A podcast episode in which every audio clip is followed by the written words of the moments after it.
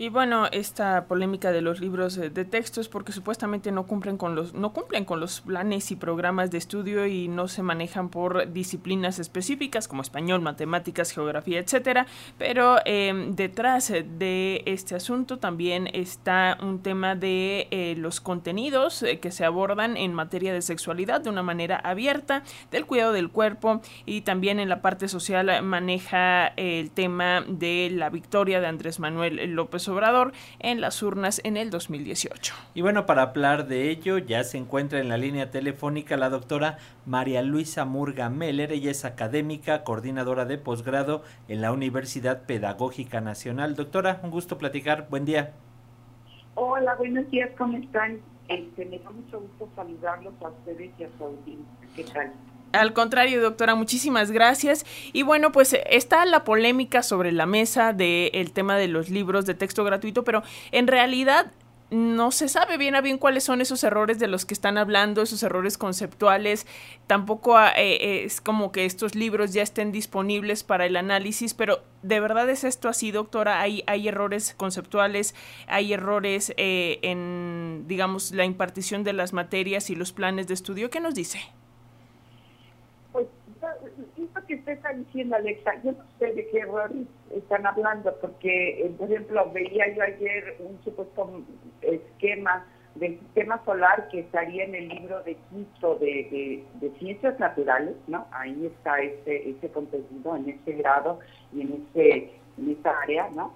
Este, y ese esquema no está al contrario, hay una foto muy linda justamente del sistema solar, porque ahí se toca esa parte, aun cuando ya hay prolegómenos del contenido en los mm, años anteriores, ahí es donde se toca de manera más consistente, ¿no? Entonces, ciertamente yo sí quisiera, porque en realidad desde mi perspectiva, yo no he trabajado en profundidad todos los libros, por supuesto, ¿no? pero ya, he, ya, he, ya me he introducido de manera profunda a, varios, ¿no? A los de matemáticas de primero, segundo y tercero, ¿no? Ahí están, alguien decía que no había libros de matemáticas, eh, ahí están, y estos de ciencias naturales, y de mi área que tiene que ver con civilismo, ciencias sociales, etcétera, ¿no? Este, entonces, yo creo que debe haber algún, alguna, alguna, alguna cosa que corregirle, pero esto nos lo va a decir la experiencia de los estudiantes, de los docentes y de familias en el proceso de trabajo, ¿no? En las aulas, ¿no? Y por otro lado, yo creo que, digamos, hasta cierto punto lógico, ¿no? Hasta ciertos extremos, ¿no? De mentiras, por ejemplo, que esto esto es una pugna, esto es una pugna social, política, no de, no de onda de política de, de, banalidad, ¿no? sino de onda de política de la sociedad, de lo colectivo, ¿no? porque hay un proyecto de sociedad, un proyecto de país implícito en, la concepción de los libros de texto, ¿no? El que se hable de participación, la comunidad. Hay, por ejemplo, justamente en este libro de quinto de ciencias naturales, hay hay, hay una, unas imágenes muy, muy ilustrativas, muy lindas, con todo un, apoyo de, de, contenidos que hablan, por ejemplo, del policultivo, ¿no?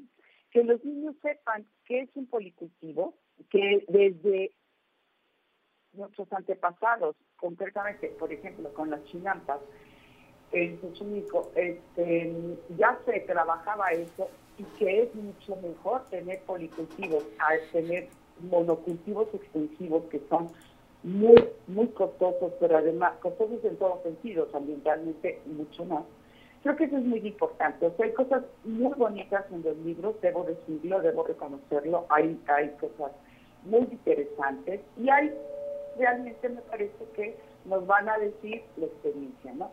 Esta pugna, claro, por supuesto, como decía yo ahorita, es una pugna por una concepción de esta sociedad, ¿no? Ya desde Durkheim, desde Convenio nos decía esto, esto es parte de la educación, y la educación es una de las instituciones cruciales ¿eh? para este, promover ciertos tipos de sociedad, ¿no? Eh, doctora, en este sentido le preguntaría, también hay una polémica ahí que se está generando o no sabemos si detrás esté realmente esta parte de estos grupos eh, más que conservador, conservadores, ultraconservadores, en el sentido de la sexualidad humana, escandalizarse porque se muestran maquetas del cuerpo humano o que empiecen a hablar de menstruación o de eyaculación desde el segundo grado de primaria, es algo que han metido como polémica esta asociación de padres de familia, en donde pues no, no lo ven con buenos ojos. ¿Cómo lo, cómo lo revisan ustedes, doctora? En realidad me parece que forma parte de esto, de lo que le estoy diciendo, además que tiene que ver con algo que siempre vamos a tratar de controlar, que es la, el ejercicio íntegro, eh, pleno de la sexualidad. La sexualidad es, digamos, una, una punta de, de toque para el control, ¿no? Y y además, no es nuevo, acuérdense, hace años, en los libros acá en la Ciudad de México, con la descentralización educativa, que se podía sacar un libro, eh, eh, digamos, como Estado, ¿no? En la Ciudad de México, este, fue terrible los que se prohibieron en Guanajuato, los que se quemaron, etcétera, ¿no? Creo que sí, eso tiene que ver con esta concepción de lo humano, con lo que significa la sexualidad y que eh, vamos a estar permanentemente confrontados, ¿no? En ese sentido. Creo que vale la pena apoyar eh, que se hable, que se trabaje seria, responsablemente como adultos frente a los niños y los niños, que asumamos nuestra responsabilidad de adultos frente a niñas y niños, para que haya una, una, una reflexión y, una, un trabajo eh, eh, que encamine a los niños al ejercicio de una sexualidad plena como adultos, ¿no?